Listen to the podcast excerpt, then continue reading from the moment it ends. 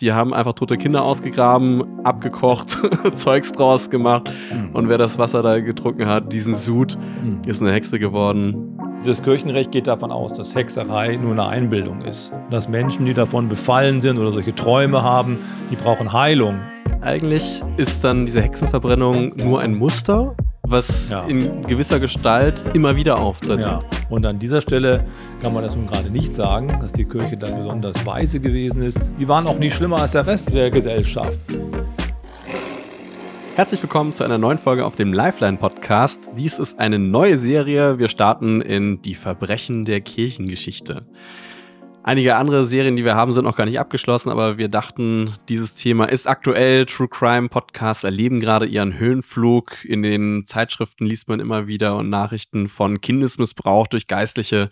Aber letztendlich haben diese Verbrechen der Kirche natürlich auch Kultstatus. Dinge wie Hexenverbrennung, Kreuzzüge, Unterdrückung der Frau, Inquisition, Sklaverei sind Dauerbrenner, wenn man darüber berichtet, haben hohe Einschaltquoten. Bücher, die darüber geschrieben werden, werden zu Bestsellern. Und wir dachten, wir schauen uns einfach mal die Hintergründe dieser schrecklichen Verbrechen an, aber natürlich auch die Geschichten dazu selber. Heute machen wir den Anfang mit Hexenverbrennung und mir gegenüber sitzt mein damaliger Dozent in Kirchengeschichte, Dr. Bernhard Olpen, der Experte auf dem Gebiet ist. Wir werden diese Serie gemeinsam machen. Mein Name ist Christopher. Ich bin 29 Jahre alt, habe eine Weltreise gemacht mit 50 Euro um die Welt heißt das Buch zu dieser Reise, das ich geschrieben habe, habe Theologie studiert und du warst mein Dozent in Kirchengeschichte. Aber Bernhard, möchtest du vielleicht noch zwei, drei Worte zu dir sagen? Ja, hallo. Ich bin ein paar Jahre älter als du, das liegt auf der Hand und äh, habe tatsächlich neueste deutsche Geschichte studiert, nachdem ich hier Theologie studiert habe und davor Landwirtschaft, habe eine Menge Sachen ausprobiert, mein, mein Arbeitsfeld nochmal erweitert, bin neben meinem Pastordasein in Düsseldorf auch hier auf der Schule jetzt als Verantwortlicher für Kirchengeschichte angestellt. Ja, du bist Doktor, bist auch im theologischen Ausschuss, also durchaus eine Person, die vom Fach ist. Jetzt reden wir über die Hexenverbrennung und eine Geschichte, würde ich sagen, sollten wir zum Einstieg mal aus der Zeit hören.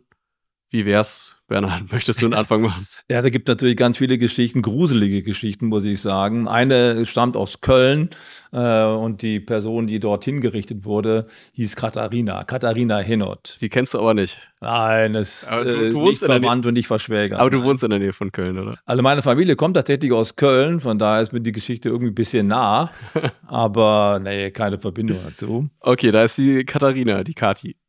Genau, die hatte eine relativ privilegierte Position, weil, in, weil ihre Familie hatte das Recht der Postmeisterei.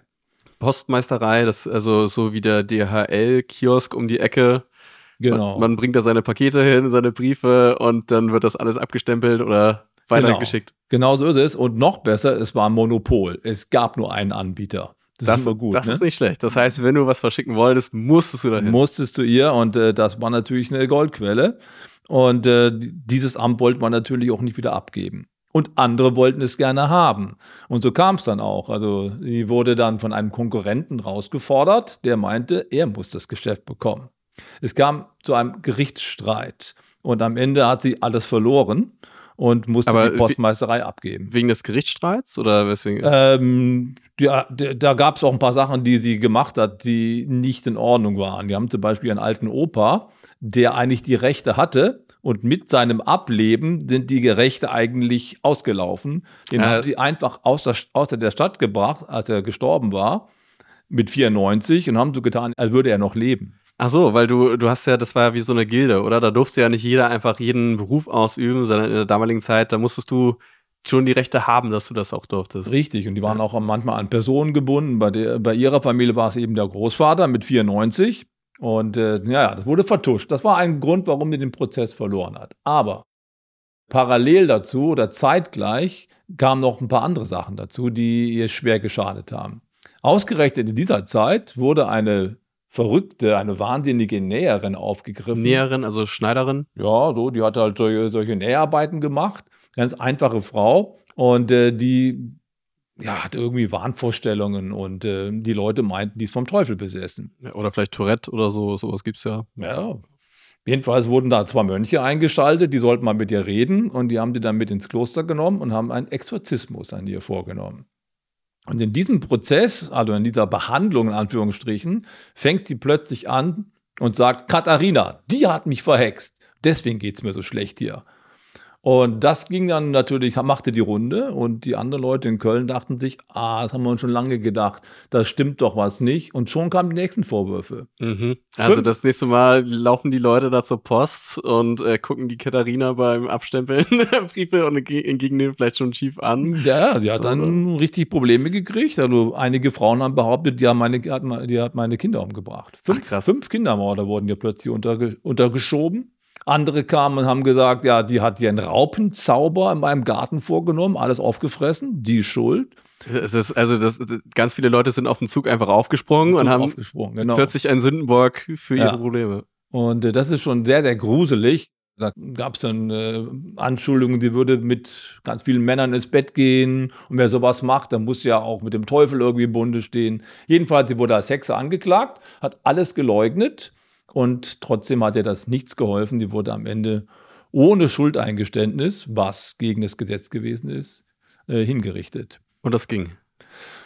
Hat man einfach gemacht. Hat man einfach gemacht. In welchem Jahr befinden wir uns da? Das war 1627. Und das Verrückte ist, dass äh, diese Geschichte da nicht abschreckend gewirkt hat, sodass die Leute gesagt haben, das machen wir nicht mehr, da halten wir lieber die Finger fern, sondern ganz das Gegenteil passierte. Eine ganze Welle von Hexenprozessen wurde quasi ausgelöst und äh, es wurden dann weitere 100 Prozesse angestrengt in, den, in der nächstfolgenden Zeit mit 40 Todesopfern.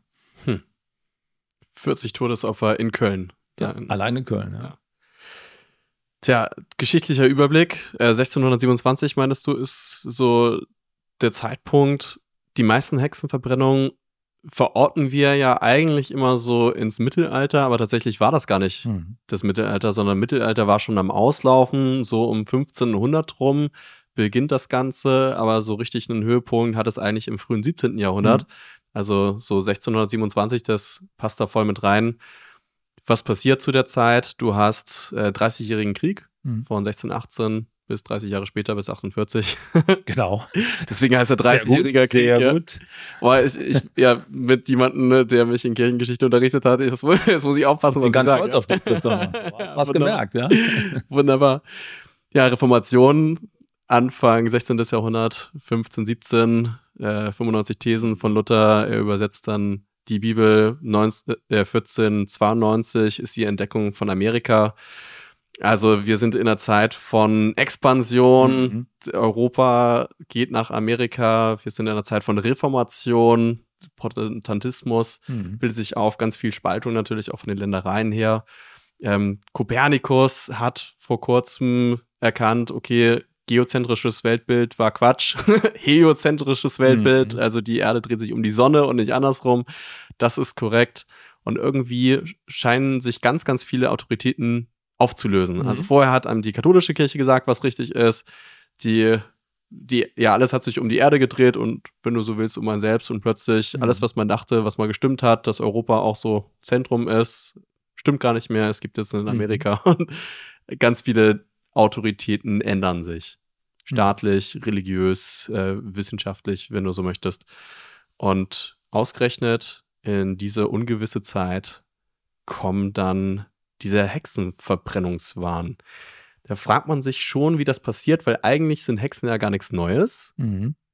Ähm, wir finden ja schon im Alten Testament so Bezüge zu Zauberei und es gibt auch den Codex Hammurabi. Das ist so eine Säule, die im Louvre steht, die schon 1600 vor Christus mhm erbaut wurde mhm. und äh, da sind schon Magier unter Strafe gestellt oder mhm. Zauberer oder Hexer. Also die Sache an sich ist gar nicht neu, schon, sondern sehr alt.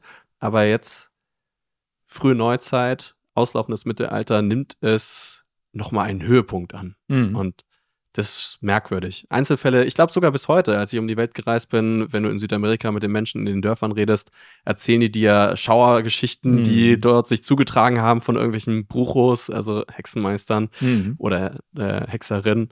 Und in Afrika ist das gleiche. In Kamerun gibt es ja diese Marabus, so mhm. Marabus mhm. oder Voodoo Hexer. Und teils werden da auch Leute verbrannt natürlich, wenn die sowas praktizieren und die, Leute mhm. im Dorf haben zu viel Schiss, mhm. denken sich, ist besser, wenn wir den einmal beseitigen. Das kommt also auch noch heute vor, dieser Höhepunkt. Was war da besonders? Mhm. Wie kam es dazu? Ja, genau das ist der Punkt. Also äh, Magie, Hexerei, Schadenzauber und sowas, sowas ist natürlich in allen Kulturen eigentlich mehr oder weniger belegt, nicht nur in der europäischen oder der christlichen.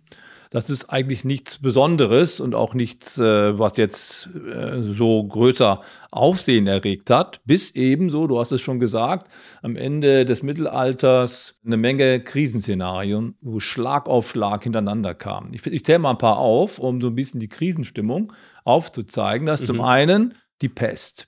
1348 nach Europa eingeschleppt. Also du hast eine Pandemie eigentlich. Es ist eine, die, eine richtig fette Pandemie. Da sind dann ein Drittel der Bevölkerung ist teilweise gestorben, da wo es aufgetreten ist. Manchmal mehr. Ganze, ganze Dörfer sind komplett ausgestorben. Das muss man sich mal vorstellen. So jede dritte Person, ja. die man kennt, stirbt plötzlich innerhalb von wenigen Jahren an Beulenpest. Ja, ganz fürchterlich. Und äh, natürlich wusste niemand, wo kommt das her. Das kam aus Ostasien, ähnlich wie Corona jetzt, ne? mit den Schiffen kam mhm. das rüber, Ratten waren ja. verseucht. Gab es äh, damals auch schon Laboratorien in Wuhan? Ja, vielleicht, keine Ahnung, ja. Irgendwie ist da was übergesprungen auf die Tiere und von den, äh, von den Tieren auf die Menschen. Jedenfalls, die Leute konnten das nicht erklären. Das hörte auch nicht mehr auf. Das gab immer so Schübe. Und wenn die Welle abgeebbt war, war erstmal ein paar Jahre Ruhe und dann kam es wieder. Das ging bis, bis, bis ins 19. Jahrhundert rein teilweise. Und die Leute konnten sich nicht erklären, wer ist schuld? Die Juden.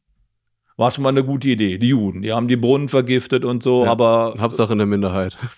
Das hat irgendwann nicht mehr gezogen, weil ähm, es können nicht immer die Juden sein, wenn es über Jahrhunderte geht. Das ist das Erste. Das Zweite, es kommt zu einer kleinen Eiszeit, so nennt man das in der ähm, in der Geschichte der, der Klimaforschung. Also du hast wirklich den Klimawandel eigentlich zu dem Zeitpunkt. Voll der Klimawandel. Ähm, es äh, wird deutlich kälter in Mitteleuropa über Jahrhunderte. Ja, krass. Und äh, das führt dann eben dazu, dass teilweise bis in den Mai rein äh, alles voller Frost ist. Das heißt, es gibt viel weniger Ernteerträge. Leute frieren auch und erfrieren auch. Und sie können sich das nicht erklären, wo kommt das her, der Dauerfrost und die Missernten. Also wenn ich jetzt heutzutage über Pandemie und Klimawandel rede, dann muss ich sagen, im Vergleich zu dem, was damals war, haben wir echt die milde Version davon absolut, bekommen. Ja. Absolut, also ähm, das ist deutlich verschärft damals. Dann kommt noch mehr dazu. Äh, wir haben das abendländische Schisma, das heißt, die, die Päpste, es gibt immer Gegenpäpste seit 1378 über Jahrzehnte. Es ist alles unruhig in Deutschland. Das Kaisertum ist sehr schwach im 15. Jahrhundert. Friedrich III. kriegt die Sache nicht auf die Reihe, es äh, breiten sich Fäden aus, Raubritter machen das Land unsicher und vieles mehr. Also das war so eine Endzeitstimmung. Raubritter, also du hast so marodierende Banden, wenn du möchtest, ja. die da umhergehen, ja. alles plündern, Kriminalität ist hoch. Ja keine Ordnung. Und naja, wenn man, wenn man das alles so zusammennimmt, der einfache Mensch dort kann, kann es nicht erklären. Und äh, irgendeiner muss doch verantwortlich sein dafür. Und jetzt kommt dieser Hexenglaube äh, plötzlich in, in den Fokus. Und es gibt natürlich auch Treiber, Prediger, die das natürlich schüren. Aber im Laufe des 15. Jahrhunderts wächst so eine Phobie und die Überzeugung, das ist nicht nur eine einzelne Hexe, sondern das ist eine ganze Sekte. Das ist eine Weltverschwörung, die dahinter steckt. Und das bringt quasi diese Sprengkraft rein, sodass es hier nicht nur um einzelnes Fehlverhalten von Menschen geht, sondern die Vorstellung, hier will uns jemand vernichten. Jemand will uns quasi von der Klippe stürzen. Also da gibt es wirklich auch schon dann diesen Gedanken, irgendeine geheime Gruppe ja. hat hier die Fäden in der Hand, will uns vernichten und ja. die Welt ins Chaos stürzen. Ja. Wer könnte diese Gruppe sein? Genau, und du kamst zu den Hexen und die haben sich ja auf dem Blocksberg dann getroffen mit dem Satan und dann okay. wurde natürlich ja. dort überlegt, wie kann man den Menschen schaden. Ne? Also praktisch eine satanische Sekte, ja. die das Ganze vor. So ist es, genau. Und, äh, oder, oder eben die Rothschilds. So. ja, es hat dann in der Vergangenheit, in, in, in, der weiteren Geschichte natürlich weitere Verschwörungstheorien gegeben. Vielleicht kommen wir nachher noch drauf.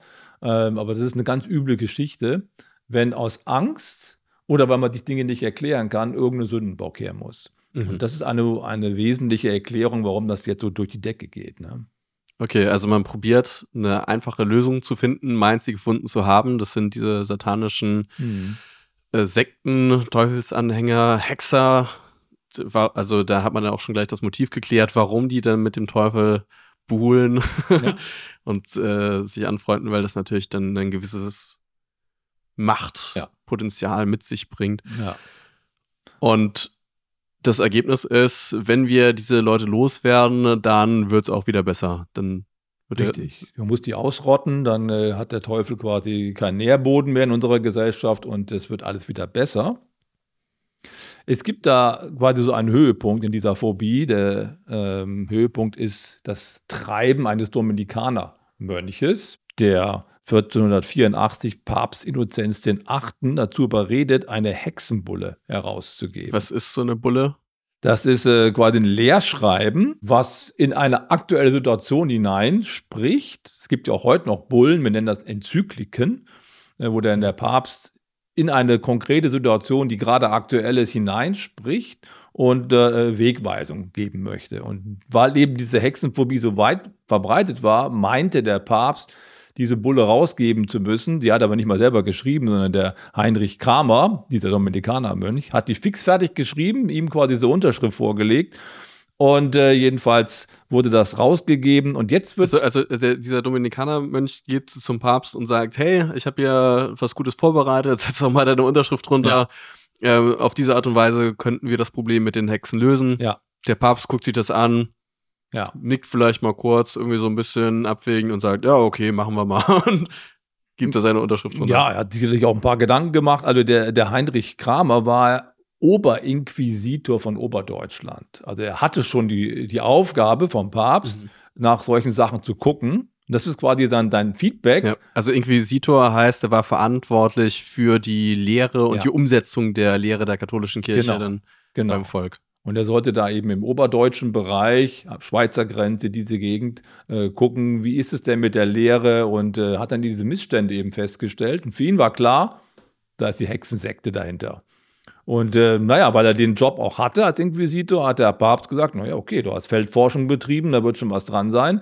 Das geben wir jetzt raus. Allerdings war diese Bulle, also diese Enzyklika, wird man vielleicht heute sagen, äh, keine Handlungsanweisung, Hexen zu verbrennen. Es ging nur darum, der Sache auf den Grund zu gehen und Leute, die da mit äh, involviert sind, auch dann schon festzunehmen, auch zu verhören, aber von Verbrennen war hier nicht die Rede. Wobei, es gibt ja diesen Hexenhammer. Mhm. Geht er nicht auch auf diesen Dominikanermönch zurück? Stimmt, genau, weil der meinte dann, mit dieser Hexenbulle könnte er jetzt von Bistum zu Bistum gehen und loslegen. Das funktioniert aber nicht. Der erste Bischof, auf den er traf, das war in Südtirol, hat ihn gleich rausgeworfen, weil er gesagt hat, du kannst, äh, du kannst mich mal, oder wir machen das hier nicht. Und aus Frustration über diese Ablehnung hat er den Hexenhammer geschrieben. Eine ziemlich umfangreiche Schrift, die er versucht hat, um ja, für die damaligen Verhältnisse wissenschaftlich abzusichern.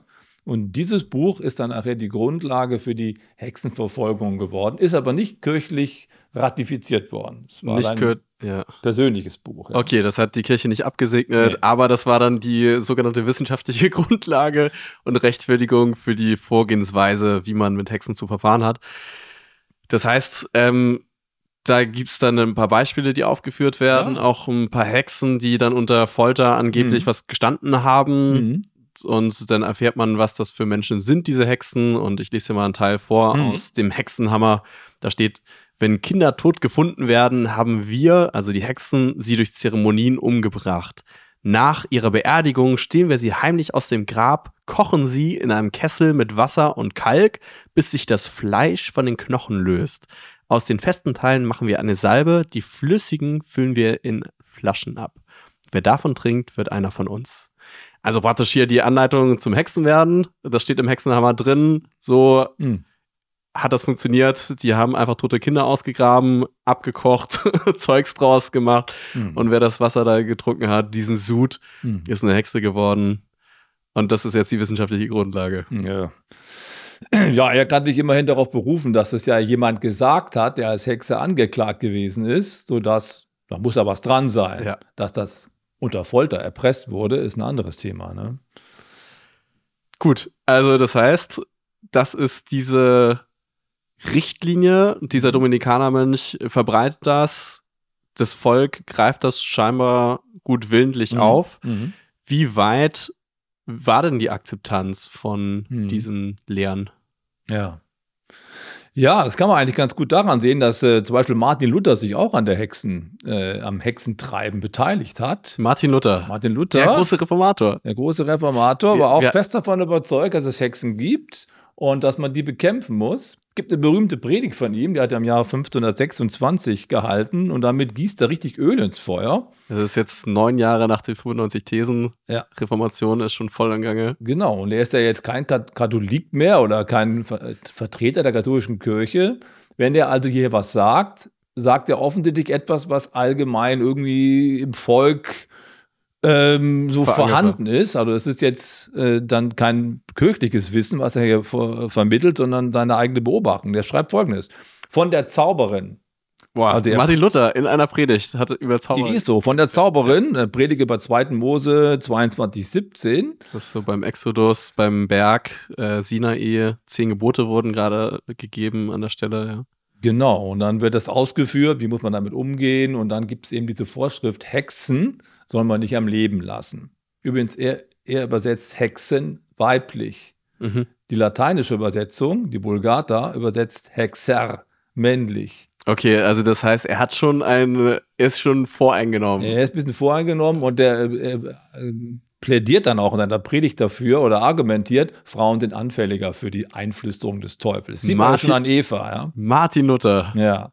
Deswegen hat er dann äh, da eher geglaubt, dass Frauen anfälliger sind. Er sagt dann folgendes: Es ist ein überaus gerechtes Gesetz, also das Gesetz im Mose, dass die Zauberinnen getötet werden. Denn sie richten viel Schaden an. Sie können nämlich Milch, Butter und alles aus einem Haus stehlen. Sie können ein Kind verzaubern. Auch können sie geheimnisvolle Krankheiten im menschlichen Knie erzeugen, dass der Körper verzehrt wird. Wenn du so- solche Frauen siehst, sie haben teuflische Gestalten. Ich habe einige gesehen, Martin Luther. Ja. Hat dies gesehen. behauptet er hier.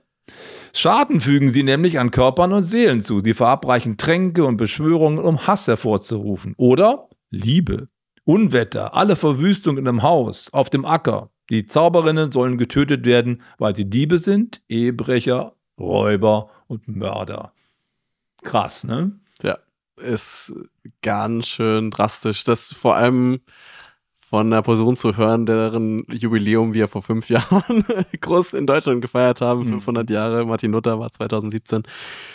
Das, was ich witzig fand, ist, du hast Liebe damit aufgezählt Mhm. von den, diesen Sachen, womit sich die Hexen da beschäftigen, laut Martin Luther. Ich erinnere mich an Südamerika. Also da war ich in Bolivien in La Paz und in La Paz gibt es diesen Alto, das ist so eine Hochebene, Mhm. die sehr stark von den Indios bevölkert ist. Und dann hast du da eine Straße mit bestimmt 100 kleinen Lädchen. Vor jedem dieser kleinen Lädchen gibt es eine Feuerschale, wo so ein äh, kleines Feuerchen so vor sich hin räuchert und daneben ein Schild, wo dann oben drauf steht Brujo, also Hexer oder Mhm. Brucha, also die Hexerin und dann darunter, was sie alles machen. Mhm. Und da steht dann als erstes tatsächlich Liebe, also Mhm. Amor. Mhm. Und dann Mhm. Suerte, das heißt Glück. Und dann kommt Dinero, Geld. Und so geht das weiter, so Mhm. Gesundheit, äh, Saludat. Und Mhm. die, also die ganzen Sachen, die sie dann auflisten, die sie für dich hexen oder zaubern.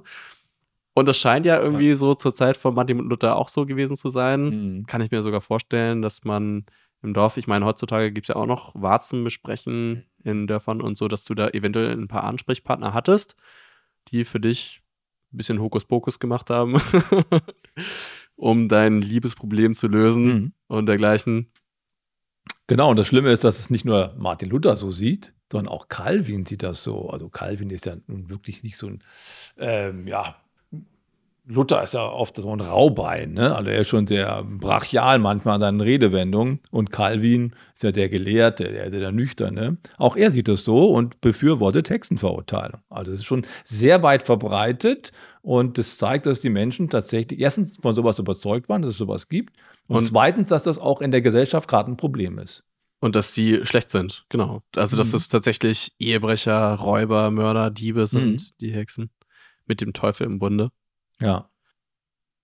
Jetzt, obwohl das in der Bevölkerung so sehr kursiert und ganz viele Leute ja scheinbar diese Gruppe dafür verantwortlich machen, ist es immerhin noch ein Martin Luther, der so eine Predigt hält. Und sind es ja scheinbar Geistliche, die das verbreiten. Und das passt ja trotzdem immer noch in diese Grundthese, dass es ein kirchliches mhm. Verbrechen Stimmt. ist. Ja.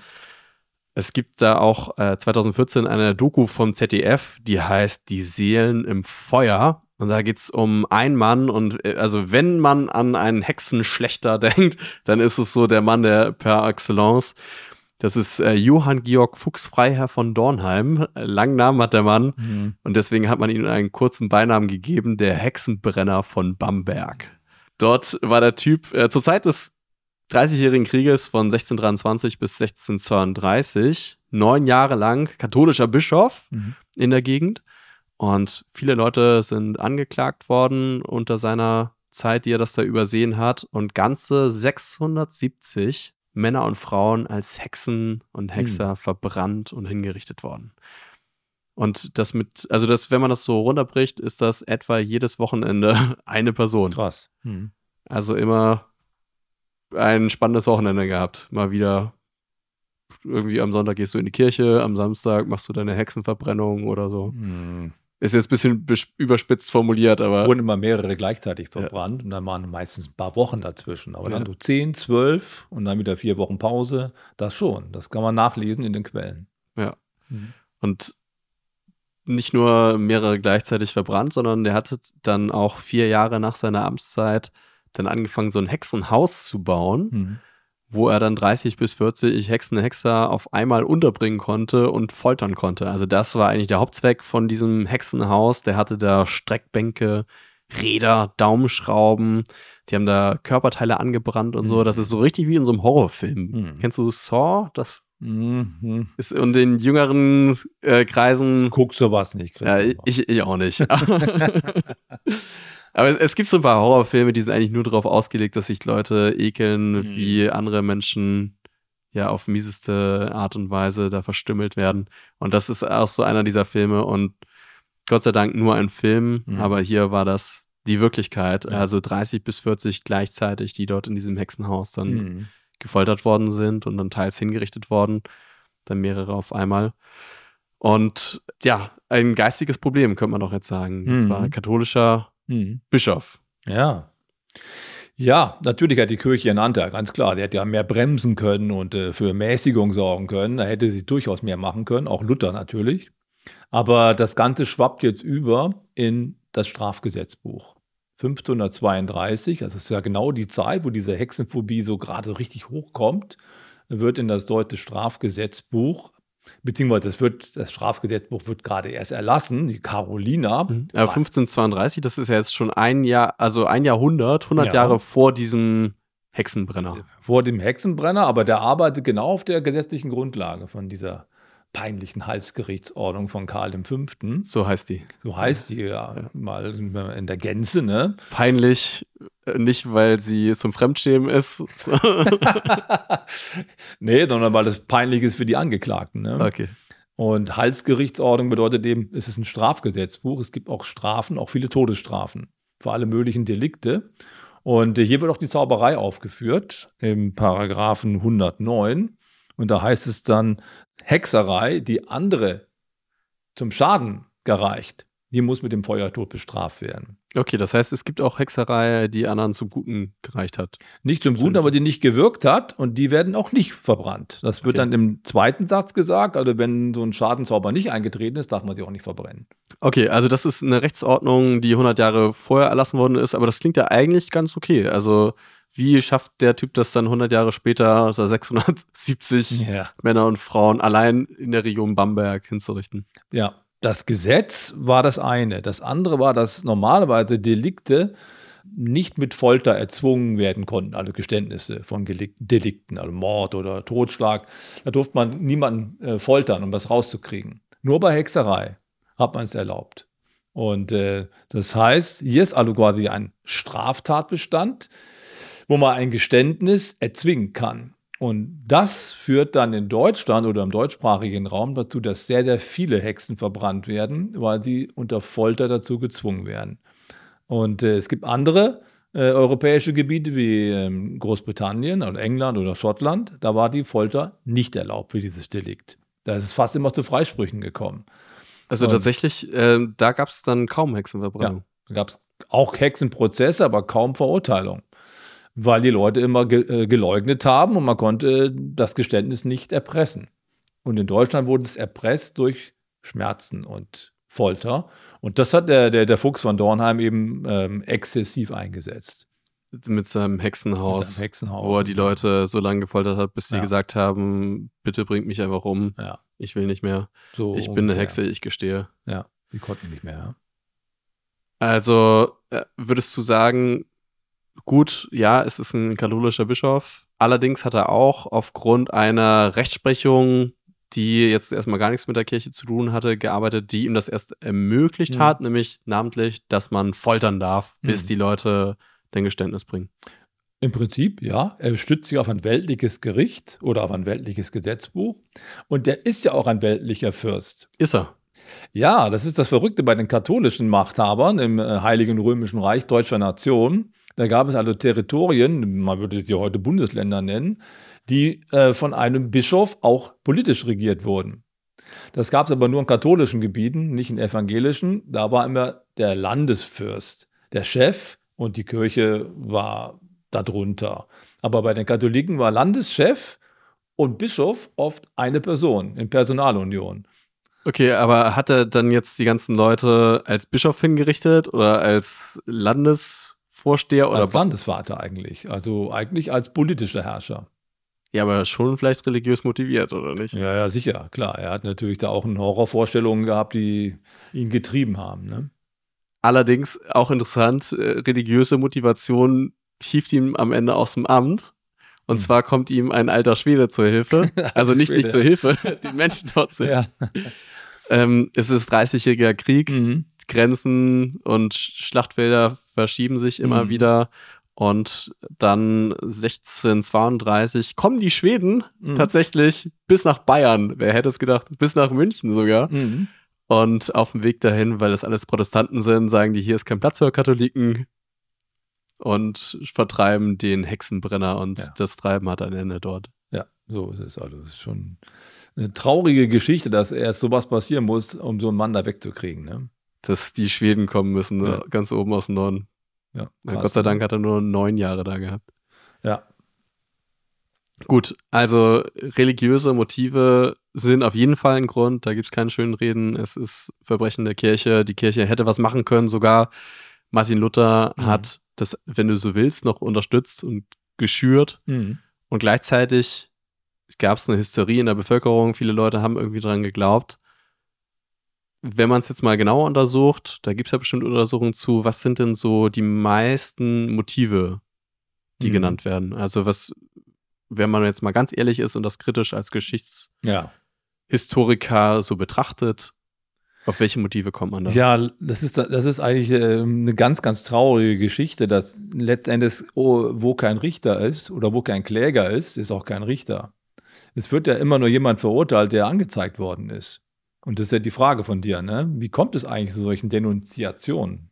Wer Ja. klagt eigentlich hier wen an und aus welchem Grund? Ja, also bisher haben wir jetzt so mal die These in den Raum gestellt, okay, ähm, Kirche ist verantwortlich, also das heißt, dieser Dominikanermönch, da ist definitiv eine gewisse Gläubigkeit, der hat das auch ganz publik gemacht. Gleichzeitig hast du aber auch einfach die Umstände der Zeit, die zu einer Art Verschwörungstheorie Mhm. da führen. Diese Sektierer, diese, diese Hexen, äh, Teufelsanbieter, die sind verantwortlich. Mhm. Aber es gibt noch weitere Motive, die Ja. auch herausgearbeitet worden sind von Historikern und die mindestens genauso häufig sind. Genau, man sieht das dann immer im Einzelfall. Vorhin habe ich ja die Geschichte von der Katharina da erzählt aus Köln, wo auch ein Konkurrent offensichtlich Interessen hat. Äh, Es gibt eine andere Geschichte aus der Schweiz, aus Oberwil, von der Margret Bucher. Sie Oberwil hat- in der Schweiz, wo, wo in der Schweiz so ist? So? Das ist so nördliche Schweiz, wenn ich das richtig im Kopf habe. Okay. Jedenfalls, äh, die hatte da reingeheiratet. Die kam nicht aus dem Ort, hatte einen Mann von dort geheiratet, war so eine Fremde. Mhm. In die Schweiz gezogen. Vielleicht. Die war schon Schweizerin, aber ist halt in dem Ort nicht ansässig gewesen und Eine fremde sie ist da hingezogen. Genau, sie ist da hingezogen und ähm, ja, in der damaligen Zeit war eben äh, am anderen Ort kommen, nicht heimisch zu sein, nicht unbedingt ein Vorteil. Und äh, es konnte dann auch gegen einen ausgelegt werden. Und so war es dann auch hier. Sie war ziemlich bewandert in Heilkunst, kannte sich mit Kräutern aus und hat dann auch sehr schnell in Oberwil anderen Menschen geholfen, wenn sie krank gewesen sind. Also so Fußwickel gemacht, so eine Probleme. Genau, also Umschläge, Kräuter, Tees und ähnliches mehr. Da kannte sie sich gut aus. Das gefiel dem Dorfarzt aber überhaupt nicht mit dem schönen Namen Knobloch. Der böse Dorfarzt Dr. Knobloch. Der war nicht so happy, weil das war dann eine äh, unliebsame Konkurrenz für ihn und äh, hat natürlich weniger Geld verdient. Und so begann die ganze Sache. Der ja. hat sie dann einfach angezeigt und hat behauptet, die Frau hätte die Leute nicht geheilt, sondern sie hätte die Leute und auch Vieh geschädigt. Und da sind wir schon wieder beim Hauptvorwurf einer Hexe, Schadenzauber. Sie mhm. fügt anderen Schaden zu. Und das hat er einfach so in den Raum gestellt und äh, schon war die Sache da und dann musste man sich drum kümmern. Und dann dachten sich Leute, ja, jetzt, wenn ich es mal so sehe, tatsächlich. ich war doch neulich bei ihr, bin nicht gesund geworden oder so, mir geht's noch schlechter.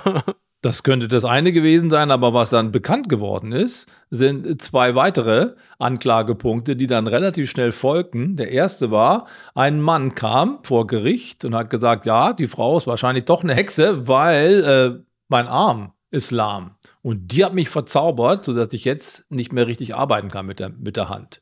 War der in Behandlung gewesen bei ihr oder wie kommt Die Geschichte noch? war leider äh, ganz anders gelegen. Sie war so, er hatte um ihre Hand angehalten mhm. und äh, sie hatte aber abgelehnt. Von daher gab es da einen Konflikt, weil er, er, wollte sie gerne heiraten. Die hat gedacht, nee, ich will dich nicht. Und der war natürlich ziemlich sauer und äh, enttäuscht. Und jetzt kommt diese Sache auf. Sie ist vielleicht eine Hexe. Äh, da hat er sich wahrscheinlich rächen wollen. Ja. Und das Dritte, was passiert ist, eine, eine Familie hat gerade in der Zeit äh, eines ihrer Kinder verloren, war tief, tief traurig und ähm, konnte sich das Ganze nicht erklären. Jetzt hören sie diese Vorwürfe, die Frau hat anderen Schaden zugefügt.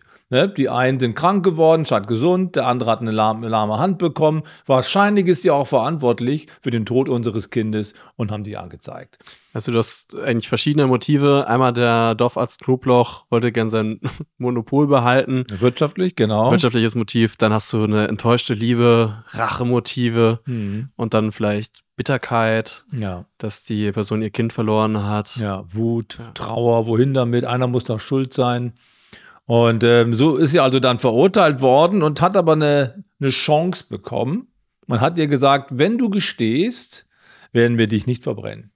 Das ist großzügig. Großzügig, ne? Dann hat sie gesagt, okay, wenn es so ist, meinetwegen, ich bekenne es, es stimmt alles und äh, wollte so aus der Affäre rauskommen. Ich bin tatsächlich eine Hexe. Ja, das haben dann ja viele gemacht, weil sie entweder unter Schmerzen dazu gezwungen wurden oder weil man ihnen etwas versprochen hat, wie in diesem Fall, was ja. dann nicht gehalten wurde. Ja? ja? man hat sie reingelegt. Man hat sie reingelegt, denn es kam viel schlimmer als verbrennen. Man hat sie lebendig eingemauert und ihr dann Essen so reingeschoben. Da gab es kein Licht, es gab keine, kein Fenster, kein WC, nix. Sie ist quasi dort verrottet in so einem Loch. Und das war ja noch schlimmer, als wenn man sie ertränkt hätte oder äh, auf den Scheiterhaufen gestellt hätte. Ein fürchterlicher Tod. Da wird sie ja wahrscheinlich auch nach einer Weile allein wegen Krankheiten irgendwie gestorben sein. Also wenn es kalt ist, du hast Vitamin D-Mangel und Co. Ja, und Hoffnungslosigkeit, ja. Enttäuschung.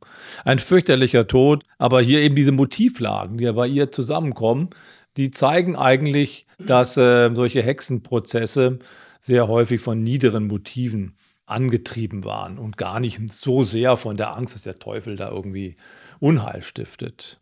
Also als Resümee nochmal, einerseits ist es wirklich zeitlich mitbedingt, dass diese Strömung hochkommt, dann ist es irgendwo auch ideologisch gerechtfertigt, weil die Kirche sich zumindest nicht dagegen stellt.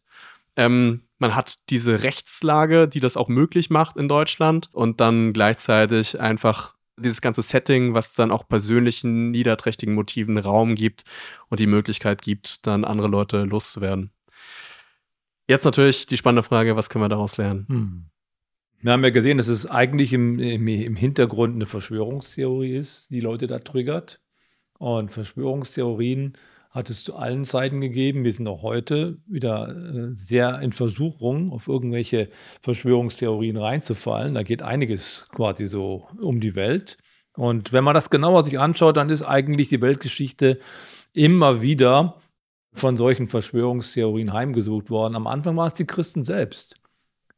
Als Nero Rom angezündet hat, ob es er war, weiß man nicht so genau, aber das äh, nimmt man halt an. Der hatte so ein paar Bauprojekte, die er gerne realisieren wollte. Stimmt, genau. Der Platz hat gefehlt, da hatten noch Leute Häuser, die sie nicht freimachen wollten und dann ist so ein gutes Feuerchen, das einen Neuanfang bietet. Das Ganz gelegen. wird allgemein immer so gesagt. Wie gesagt, da gibt es äh, ein bisschen Diskussionsstoff bei den Historikern, aber anyway, es musste, es musste ein Sündenbock her. Und dann waren dann ganz schnell die Christen gefunden und das blieb dann auch über 200 Jahre so. 150 Jahre später hat ein Tertullian, ein lateinischer Kirchenvater, gesagt, wenn der Tiber bis an die Stadtmauer steigt, oder wenn der Nil über die Feldfluren steigt, wenn die Witterung nicht umschlagen will, wenn die Erde bebt, wenn es eine Hungersnot gibt, dann wird sofort das Geschrei laut, die Christen vor die Löwen. Die Christen vor die Löwen, die sind schuld. Die sind schuld, die sind Verschwörer. Ne? Und äh, dann später im Mittelalter waren es die Juden, die die Pest verursacht haben sollen.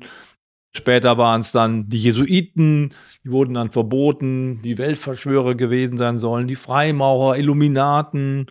Und äh, bis ins 20. Jahrhundert hinein können wir das sehen, dass immer wieder so einzelne Gruppen als Verschwörer bezeichnet werden. Gerade die Juden im 20. Jahrhundert nochmal ganz verstärkt. Da gab es so ein Buch, da ging es um die Weisen von Zion. Das ist alles erstunken und erlogen. Und da wurde dann behauptet, die haben sich zusammengesetzt und hätten die Weltverschwörung beschlossen. Ja, und dann kommen wir Anfang 20. Jahrhundert auch die Durchstoßlegende. Hm. Der Grund, der, der, Deutsche, der sich nicht eingestehen will, Österreicher zu dem Zeitpunkt ja auch, dass sie den Krieg verloren haben. Und das kann auch nicht mit rechten Dingen zugegangen sein. Das war doch, weil wir verraten worden sind, ja, weil Leute aus den eigenen Reihen übergelaufen sind. Und dann hattest du ja tatsächlich Händler, Kriegsgewinner, Menschen, die da ordentlich hm. Geld gemacht haben. Hitler stand an den Suppenküchen mit an ähm, und dann sind währenddessen andere Leute in dicken Autos da durch die Gegend gefahren. Mhm. Viele davon tatsächlich auch Juden. Und dann denkt man sich, ah, die waren's. ja, und das kann fürchterliche Konsequenzen haben. Und äh, Hitler hat das ausgeschlachtet und hat eben die Weltverschwörung der der Juden dann ja auch gebrandmarkt. Berühmte Rede, Januar 1939. Wenn es noch einmal dem internationalen Judentum gelingen sollte, die Welt in einen Weltkrieg zu stürzen, dann wird das nicht nur damit enden, dass die äh, jüdische Rasse in Europa vernichtet wird, sondern weltweit so ungefähr ja. hat er sich da ausgedrückt oder aus Europa komplett vertrieben wird. Also er malt ja ein Gespenst ja. an die Wand.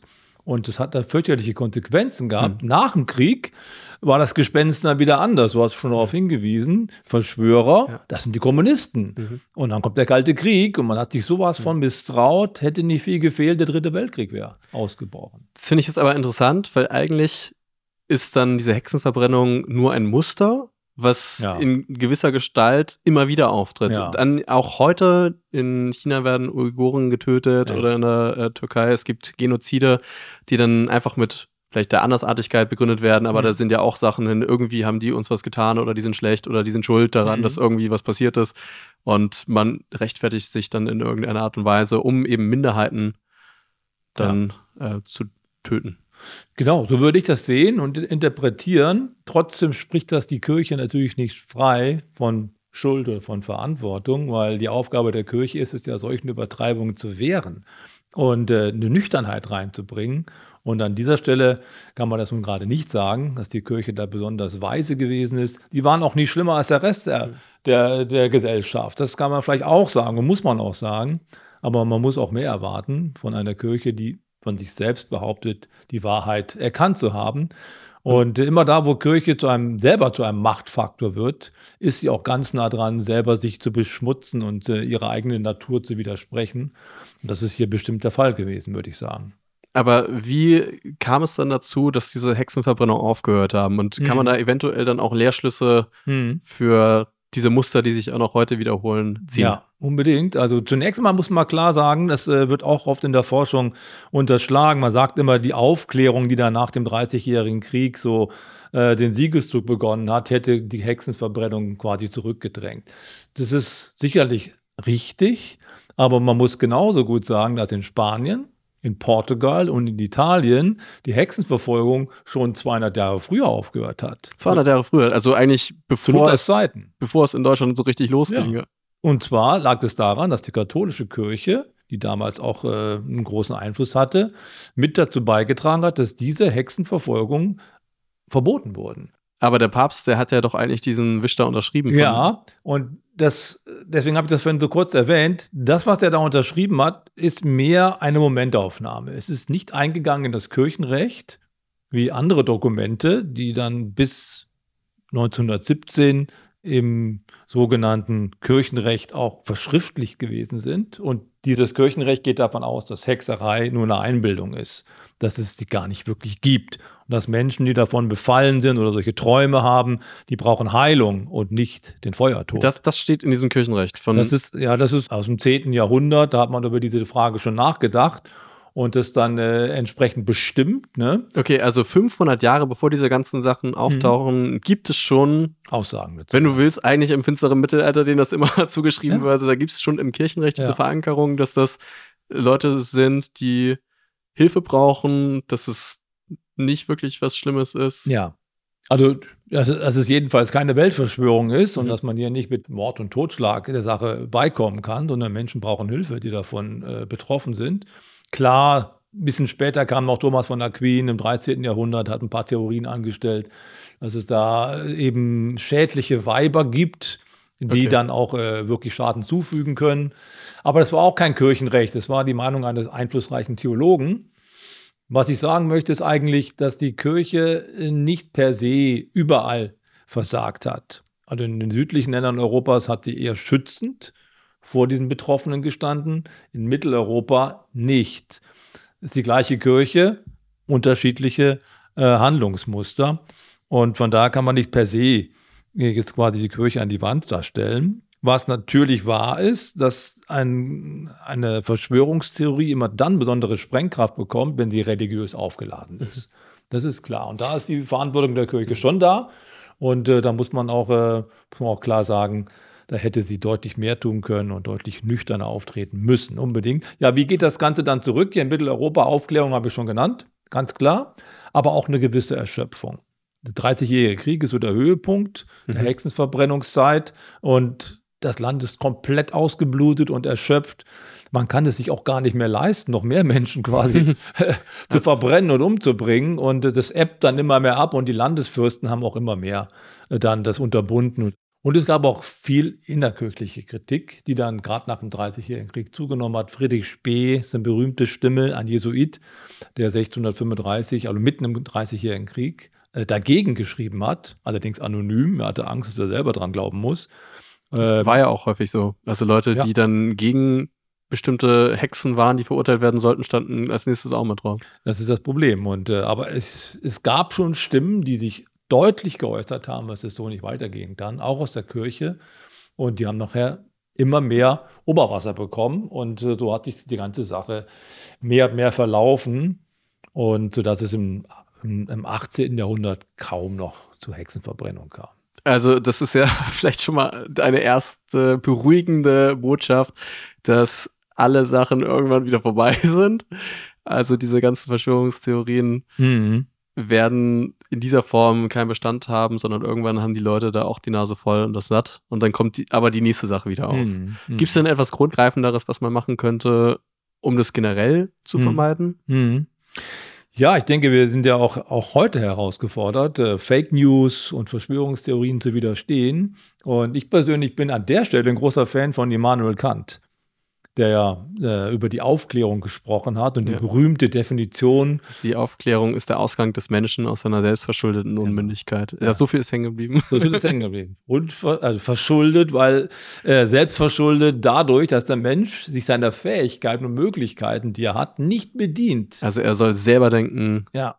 ja. Sapere aude. Habe Mut, dich deines eigenen Verstandes zu bedienen. Ist deswegen der Wahlspruch der Aufklärung, sagt er. Und äh, das muss man immer wieder neu sagen, weil Aufklärung bedeutet natürlich auch, dass man nicht einfach alles glaubt, was da kommt, sondern auf Fakten hin abklopft. Und das ist ja was sehr, sehr Positives. Da haben Christen auch gar keine Angst davor. Wir haben ja schon die Überzeugung, dass unsere Weltanschauung oder unser Glaube definitiv auch auf Fakten beruht. Die kann man zwar nicht beweisen, aber es sind Fakten, die historisch zumindest berichtet sind. Es gab Christus, er wurde gekreuzigt und dass Menschen da mit ihm was erlebt haben, ist ja nicht aus der Welt zu schaffen.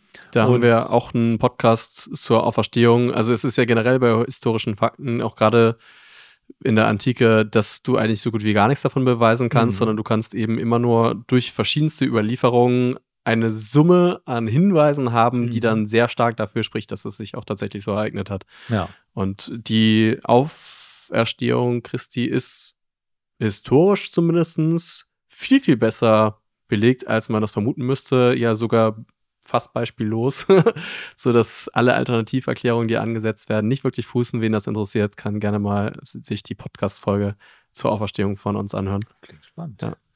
Sehr gut, ja. Genau, also ich glaube, wir sind herausgefordert, ähm, bei all diesen Dingen erstmal nüchtern zu bleiben.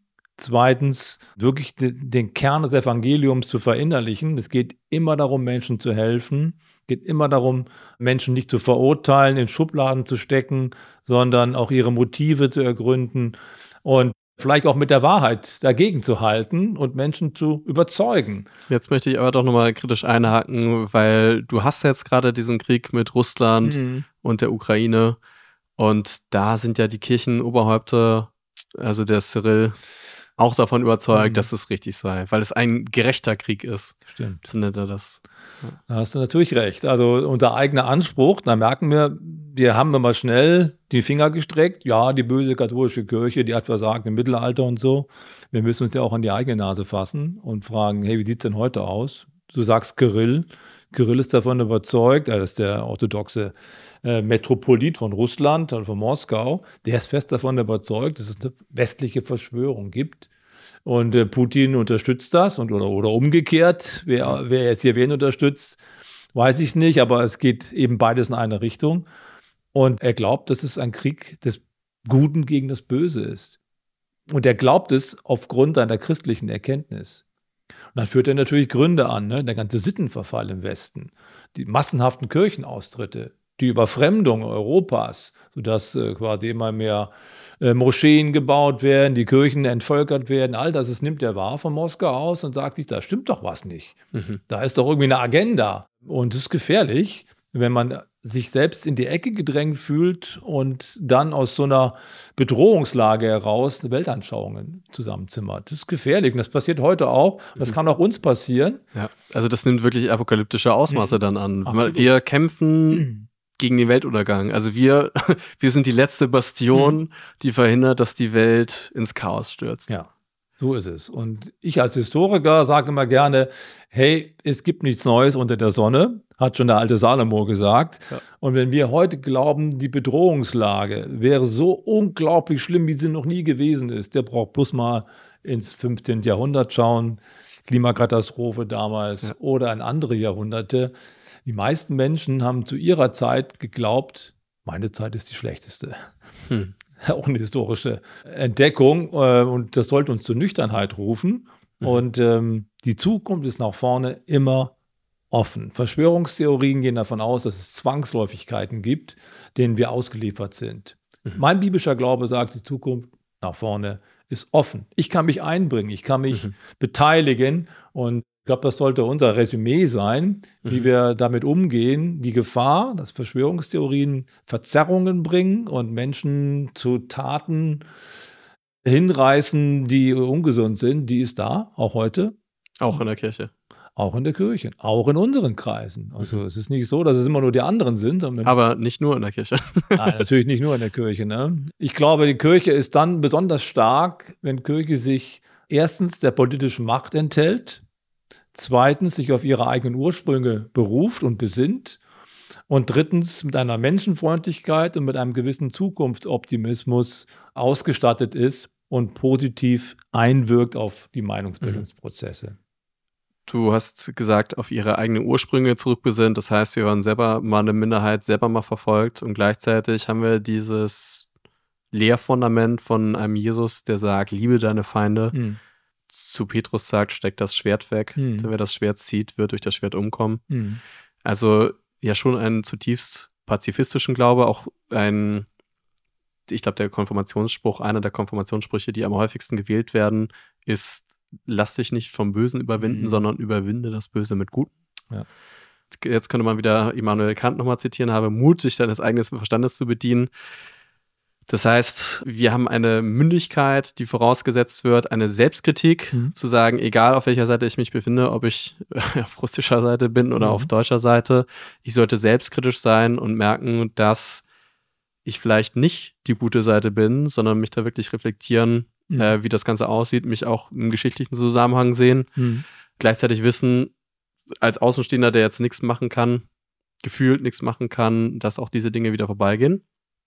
Aber das, was ich eben machen kann, ist mündig mhm. zu sein, selbstkritisch, mich meines eigenen Verstandes zu bedienen und dann die Sachen möglichst fundiert anzuschauen. Also zu differenzieren. Absolut. Und das wurde ja auch damals gemacht. Die Leute waren ja auch nicht blöd. Die haben ja auch gesagt, ganz viele Leute, Hexenverbrennung ist Quatsch. In anderen Ländern wurde es äh, vorgebracht, mhm. aber es war irgendwie auch angenehm, dass man eine gute Ausrede hatte, Populismus. Es war eine gute Gelegenheit, sich irgendwelcher Widersacher loszuwerden. Ja. Und, ja.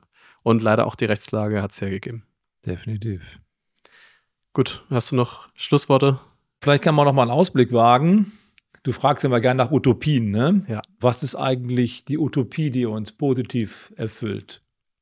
Ja, ähm, genau, dass wir nochmal auf einer positiven Note enden. Wo könnten wir denn sein? Ja. Wie also, könnte es denn aussehen, wenn alles so laufen würde? Ja? Ich glaube ja, äh, die Utopie der Bibel, wenn, wenn man sie mal so nennen möchte, ist, dass Christus wiederkommt und dass es mal eine Gesellschaft geben wird, in der Gerechtigkeit regiert, in der der Tod keine Macht mehr hat, Verleumdung, Tod, Schmerz, Gewalt, all das wird weg sein. Das ist ja eine Utopie, wenn man so möchte, also eine ideale Gesellschaft, von der wir träumen. Ich glaube, die wird kommen. Es ist kein Traum, sondern es ist nur, es ist eine Perspektive, auf die wir uns zubewegen. Und was könnte uns diese Utopie, was könnte uns diese Zukunftsschau heute und hier jetzt bringen? Ich glaube, je mehr Inhalte der kommenden Welt wir jetzt schon in diese Welt eintragen, desto gesünder und ausgeglichener und zuversichtlicher kann unsere Welt werden, wenn wir von dem nehmen, auf das wir zugehen und versuchen, es ins Hier und Jetzt reinzuziehen. Dann glaube ich, dass wir einen richtig positiven Beitrag leisten können, auch gegen Lüge und Verdrehung und, äh, und Zuspitzungen aller Art und eine gesunde Mitte und ein gesundes, positives Zukunftsbild dem entgegenzuhalten. Jawohl, dem ist nichts hinzuzufügen. Ich danke dir für deine Zeit. Auch euch oder auch dir, lieber Zuschauer, vielen Dank für deine Zeit. Ich hoffe, du konntest einiges mitnehmen, einiges lernen, warst von den Geschichten teils schockiert, teils begeistert. Und dann sehen wir uns in der nächsten Folge. Vielen Dank. Yes. Ciao.